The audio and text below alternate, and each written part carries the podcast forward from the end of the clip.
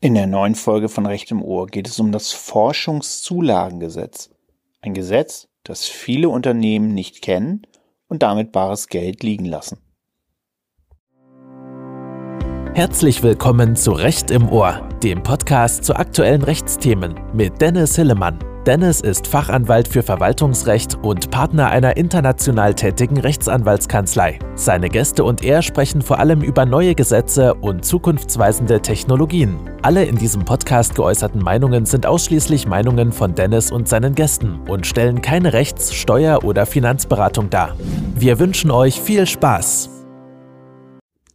Herzlich willkommen zu der neuen Folge von Recht im Ohr. Mein Name ist Dennis Hillemann. Ich bin Fachanwalt für Verwaltungsrecht und Partner der Kanzlei Field Fischer.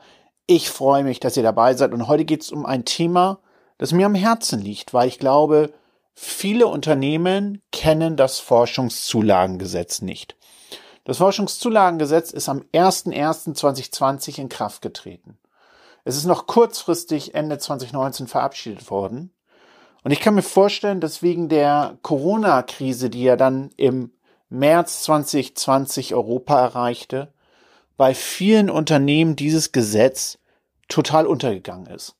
Dabei kann dieses Gesetz bis zu 500.000 Euro jährlich für Unternehmen an Förderung bringen. Und zwar ohne lange Förderanträge, ohne komplexe Förderbeschreibungen und auch außerhalb von staatlich geförderten Projekten. Insbesondere glaube ich, viele Unternehmen unterschätzen, was hier alles unter den Begriff der Forschung fallen kann. Das ist nämlich eine ganze Menge. Ich möchte heute nicht in alle Details rein. Ich möchte in diesem kurzen Podcast die Grundlagen vermitteln. Das Forschungszulagengesetz funktioniert nämlich über eine Steuererstattung. Es funktioniert so, dass bis zu 500.000 Euro auf die nächste Steuer, die ein Unternehmen zahlen muss, angerechnet werden. Und wenn das Unternehmen ansonsten keine Steuern zahlen muss, dann kann das sogar dazu führen, dass man bis zu 500.000 Euro ausgezahlt bekommt. Wer kann sich darauf berufen? Sämtliche Steuerpflichtige. Ja, sämtliche steuerpflichtige Unternehmen, natürlich nicht nur Unternehmen, auch Gemeinnützige Einrichtungen, soweit sie zum Beispiel im Zweckbetrieb der Steuer unterliegen, können sich auf das Forschungszulagengesetz nach Paragraph 1 Absatz 1 dieses Gesetzes berufen, soweit sie Gewinneinkünfte nach Paragraph 2 des Einkommensteuergesetzes erzielen, also nicht steuerbefreit sind, sondern etwas versteuern müssen. So, was fördert dann dieses Forschungszulagensgesetz? Und da geht es um Forschung und Entwicklungsvorhaben und die Kosten dafür. Wie funktioniert das? Also Paragraph 2 des Forschungszulagensgesetzes nennt drei Bereiche der Forschung, die gefördert werden. Das eine ist die Grundlagenforschung, das andere die industrielle Entforschung und das dritte ist die experimentelle Entwicklung. So, Grundlagenforschung. So, Grundlagenforschung lassen wir mal raus. Grundlagenforschung ist tatsächlich das, was Universitäten und Forschungseinrichtungen wie Max Planck machen. Da geht es letztlich um die Erforschung des Universums, die Erforschung des menschlichen Körpers, das, die Wissensmehrung sozusagen für alle. Ja, das macht so Grundlagenforschung aus. Das werden, das machen manche Unternehmen auch. Ne? Das gibt es auch durchaus, dass Unternehmen in diesen Bereichen tätig sind, dass sie dann sagen, da könnten sich Produkte daraus entwickeln, müssen aber noch nicht. Okay, geschenkt, Grundlagenforschung wollen wir hier nicht in den Schwerpunkt nehmen. Das Interessante ist der Begriff der industriellen Forschung. Und ich lese jetzt einmal die Definition vor und dann sprechen wir darüber, was das ist. Industrielle Forschung ist planmäßiges Forschen oder kritisches Erforschen zur Gewinnung neuer Kenntnisse und Fertigkeiten mit dem Ziel, neue Produkte, Verfahren oder Dienstleistungen zu entwickeln oder wesentliche Verbesserungen bei bestehenden Produkten, Verfahren oder Dienstleistungen herbeizuführen.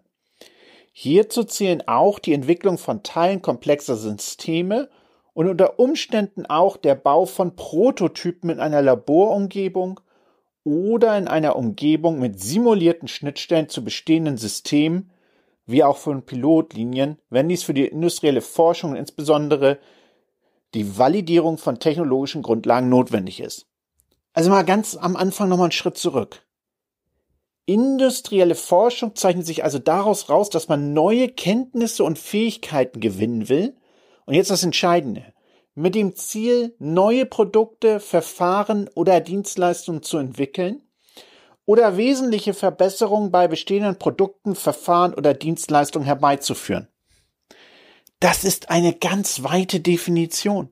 Ja, man denkt ja immer bei Forschung, da sind wir so im Bereich von BioNTech, von Moderna, also von Impfstoffen, oder wir sind im Bereich sozusagen, wo neues, sensationelles Wissen entsteht. Eine Rakete, die Elon Musk zum Mars schießt, das würde Forschung ausmachen. Ich glaube, da denken viele von uns. Aber tatsächlich ist der Begriff der industriellen Forschung sehr weit. Ja, er ist sozusagen dadurch geprägt, dass ein Unternehmen seine Erkenntnisse, seine Kenntnisse steigern möchte, um neue Dienstleistungen, neue Produkte oder neue industrielle Verfahren zu entwickeln.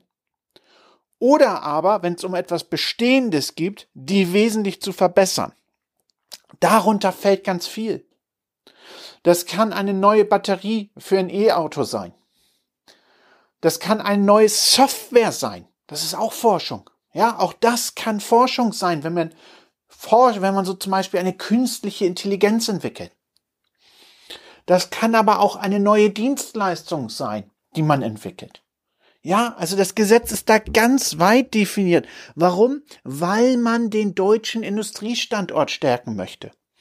Und da fallen nicht nur Industrieunternehmen drunter unter diesem Begriff der industriellen Forschung, sondern das sind eben Unternehmen, die Produkte anbieten wollen, die neue Dienstleistungen anbieten wollen, die bestehende Produkte wesentlich verbessern, die dafür Ressourcen einsetzen, Personalressourcen, um diese Sachen zu erforschen. Das heißt, habt ihr in eurem Unternehmen jemanden, der sozusagen im stillen Kämmerlein sitzt und daran arbeitet, euer Produkt, eure Dienstleistung besser zu machen, dann ist das wahrscheinlich industrielle Forschung. Müssen wir uns natürlich im Einzelfall angucken, aber das kann industrielle Forschung im Sinne dieses Gesetzes sein. Auf den Begriff der experimentellen Entwicklung, der auch darunter fällt, möchte ich jetzt nicht eingehen. Da geht es sozusagen, wenn man bestehende Sachen miteinander verbindet und dann noch wesentlich verbessert. Lasst uns auf den Begriff der industriellen Forschung und Entwicklung entsprechend dort konzentrieren. Und da seht ihr neue, neue Erkenntnisse gewinnen, um Dienstleistungen, Produkte oder Verfahren neu zu entwickeln oder bestehende Dienstleistungen, Verfahren oder Produkte wesentlich zu verbessern. Und schon seid ihr im Forschungsbegriff. Und das ist es sozusagen, was ganz viele Unternehmen tatsächlich machen. Übrigens fällt darunter auch die Auftragsforschung. Das heißt, wenn man einen Dritten beauftragt, nämlich genau das zu tun, was ich gerade äh, beschrieben habe, dann kann das auch dazu führen, dass das vom Forschungszulagengesetz mit umfasst ist. So, das mal ganz kurz da eben an den Anfang stellen. Ganz wichtiger Punkt. Also die Forschung muss da noch nicht einmal selbst durchgeführt werden, sondern man kann sozusagen auch die Forschung durch Dritte nach dem Forschungszulagengesetz fördern. Welche Forschung, ab wann wird die gefördert? Achtung, das ist wichtig, es gilt nur für Forschung, die ab dem Zeitraum der Entstehung des Gesetzes oder der, des Inkrafttreten des Gesetzes eingetreten ist. Das heißt um Forschung seit dem 01.01.2020.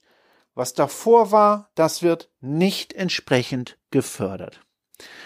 So, und jetzt was, was fördert das Gesetz denn? Ja, jetzt ist ja klar, Forschung, das kostet viel Ressourcen, es kostet viel Material, man muss gegebenenfalls Labore kaufen, Infrastrukturen etc. Für das Forschungszulagengesetz alle streichen. Das Forschungszulagengesetz, ja, das fördert alleine die Personalkosten. Das heißt, es werden die Personalkosten gefördert, die für die Forschung entstanden sind. Das Gesetz verklausuliert das etwas und sagt in Paragraph 3 des Forschungszulagengesetzes, zu den förderfähigen Kosten zählen die beim Anspruchsberechtigten dem Lohnsteuerabzug nach 38 Absatz 1 des Einkommensteuergesetz unterliegenden Arbeitslöhne für Arbeitnehmer. Es werden also reine Personalkosten gefordert. Dies jedoch nur, wichtig, soweit sie auf Forschung und Entwicklungstätigkeiten im Rahmen eben dieser industriellen Forschung oder eben einer anderen Forschungsbegriffe tätig waren. Also das Personal, das forscht. Und das muss auch dokumentiert werden. Ja, wie dokumentiert man das? Klar, Zeiterfassung. Es muss eine klare Zeiterfassung erfolgen, mit der dokumentiert wird, dass ein bestimmter Mitarbeiter, bestimmte Mitarbeiterin im Rahmen der industriellen Entwicklung, der industriellen Forschung tätig waren und diese Lohnkosten, diese dem Lohnsteuerabzugs unterliegenden Personalkosten, die sind dann förderfähig. Wie funktioniert das bei der Auftragsforschung? Also das heißt, ich gebe den Auftrag an einen Dritten, dafür entstehen mir 100.000 Euro Kosten als Beispiel. Da sagt das Gesetz, ich kann 60 Prozent der Kosten ansetzen. Heißt also in meinem Beispiel, 60.000 Euro sind grundsätzlich förderfähig. Interessant übrigens auch, ebenfalls in die förderfähigen Aufwendungen einzubeziehen sind die auf die Arbeitslöhne entfallenden Ausgaben des Arbeitgebers für die Zukunftssicherung des Arbeitnehmers nach dem Einkommensteuergesetz. Auch diese Kosten sind mit zu berücksichtigen. Interessant übrigens, selbst der Arbeitslohn eines Gesellschafters oder Geschäftsführers, selbst der sind förderfähig unter der Voraussetzung, dass diese Personen eben geforscht haben, ne, dass eben Zeiten für sie entsprechend erfasst worden sind. Das ganz Spannende eben dabei ist, diese Förderung ist unabhängig von der Unternehmensgröße. Das heißt, selbst kleine Unternehmen, selbst große Unternehmen, sie alle können sich auf das Forschungszulagengesetz berufen. So, und was kriegt man jetzt? Das funktioniert wie folgt. Von diesen Kosten, die förderfähig sind grundsätzlich, können bis zu zwei Millionen Euro angesetzt werden. Also bis zu zwei Millionen an abzugsfähigen Aufwendungen sind erstmal grundsätzlich förderfähig. Und jetzt, ich weiß, es ist immer so ein bisschen strange, aber so ist die Logik des deutschen Förderrechts. Jetzt gibt's eine Förderquote von diesen zwei Millionen. Und diese Förderquote, die beträgt 25 Prozent. Was bedeutet das? Habt ihr als Unternehmen zwei Millionen Euro Personalkosten für forschendes Personal, so fördert der Staat diese Kosten mit 500.000 Euro, nämlich 25 Prozent von zwei Millionen, 500.000 Euro.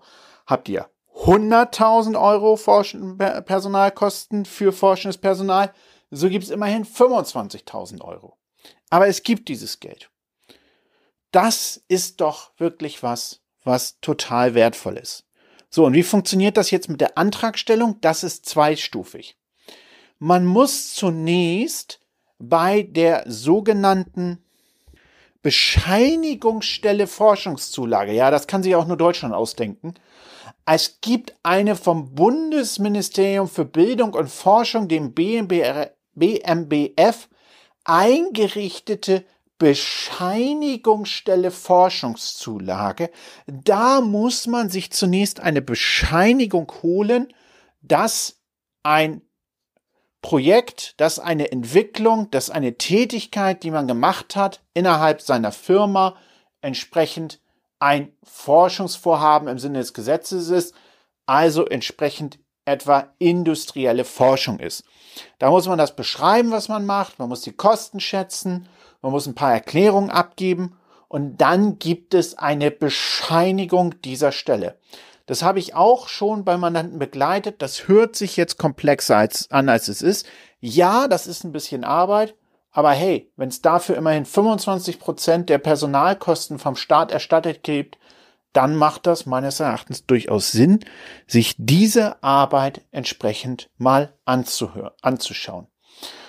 Und wie funktioniert das? Das funktioniert so, ich stelle den Antrag bei der Bescheinigungsstelle Forschungszulage, dass eben diese industrielle Entwicklung, die wir gemacht haben, man nennt, gibt den dann einen Namen, Beispiel Entwicklung neuer Elektrobatterie, Beispiel Entwicklung neuer künstlicher Intelligenz, dass das industrielle Forschung ist. Dann prüfen die das, dann bescheinigen die das, dass das, was ihr dort gemacht habt, eine Forschung im Sinne des Gesetzes ist, mit der Bescheinigung geht man zum Finanzamt nach Ablauf des Wirtschaftsjahres, für den man die Förderung haben will. Also jetzt beispielsweise nach Ablauf von 2020, das geht noch. Oder nach Ablauf von 2021. Reicht den ein und erklärt die Kosten mit Nachweis, ne, Zeiterfassung, die man für Personal in dem Wirtschaftsjahr hatte. Also beispielsweise, ich habe in diesem Wirtschaftsjahr eine Million Euro an Personalkosten für forschendes Personal. Ich habe eine Bescheinigung der Bescheinigungsstelle Forschungszulage, dass das, was ich gemacht habe, industrielle Forschung im Sinne des Gesetzes ist. Ich lege die Bescheinigung beim Finanzamt vor. Und jetzt muss das Finanzamt das prüfen, ob meine Kosten wirklich dafür entstanden sind. Es prüft nicht mehr, ob das Forschung im Sinne des Gesetzes ist. Das hat die Bescheinigungsstelle Forschungszulage schon gemacht. Und wenn das Finanzamt feststellt, ja, die Kosten sind tatsächlich angefallen für die Forschung, dann kriegt ihr entsprechend eine Mitteilung, dass ihr 25 Prozent dieser Kosten entsprechend über die Forschungszulage erstattet bekommt. In meinem Beispiel also 250.000 Euro bei einer Million Euro Personalkosten. Dieses Geld wird in der Regel nicht ausgezahlt, sondern es wird auf den nächsten Steuerbescheid angerechnet. Kriegt, habt ihr also sozusagen dann für 2021 500.000 Euro zu versteuern, müsst ihr 500.000 Euro zahlen. Ja, also nicht 500.000 Euro zu versteuern, sondern ich habe mehr zu versteuern, sagen wir eine Million, dafür müsste ich 500.000 Euro zahlen dann werden 250.000 Euro jetzt abgezogen und ihr müsst nur noch 250.000 Euro zahlen. Das ist eine Steuersubvention. Hat ein bisschen europarechtliche Hintergründe, warum das notwendig war, vom Gesetzgeber das so zu konkretisieren. Aber so ist es. Und wenn ihr nicht in dieser Höhe Steuern zahlen müsst, dann kriegt ihr sogar eine Erstattung. Das ist das Spannende an der Forschungszulage. Und da ist das Interessante, dass viele Unternehmen, glaube ich, das nicht sehen, dass sie da eine echte Chance haben, nochmal sich Geld zu holen, Steuern zu sparen und sich gegebenenfalls sogar was auszahlen zu lassen, wenn nämlich entsprechend tatsächlich industrielle Forschung betrieben wird. Und dieser Anwendungsbereich der industriellen Forschung ist sehr breit. Ich hoffe, das hilft euch. Ihr könnt darüber nachdenken, ob das bei euch zutrifft. Gerne stehe ich dafür ein Gespräch zur Verfügung. Kontaktiert mich über LinkedIn, über Xing oder schreibt mir dennis.hillemann at fieldfisher.com dennis.hillemann at fieldfisher.com da können wir, glaube ich, viel machen noch in diesem Bereich mit der Forschungszulage. Das wird noch viel zu wenig genutzt nach meiner Wahrnehmung und bringt insbesondere für kleine und mittlere Unternehmen eine echte Entlastung. Ich hoffe, das hat euch geholfen. Ich hoffe, ihr habt was gelernt. Und ich freue mich, wenn ihr das nächste Mal wieder dabei seid bei Recht im Ohr. Mein Name ist Dennis Hillemann. Ich wünsche euch eine schöne Zeit. Hier ist Dennis. Bevor es in die heutige Folge geht, ein Hinweis in eigener Sache. Am 27.10.2021 halte ich um 16.30 Uhr ein Webinar Fördermittel Basics für Unternehmen. Ich erkläre die Grundlagen von Fördermittelverfahren in Deutschland. Wer vergibt Fördermittel? Wo kriege ich sie? Was muss ich rechtlich wissen für interessierte Unternehmen? Würde mich freuen, wenn ihr dabei seid oder die das Webinar weiterleitet an Menschen, bei denen ihr glaubt, die können das interessieren.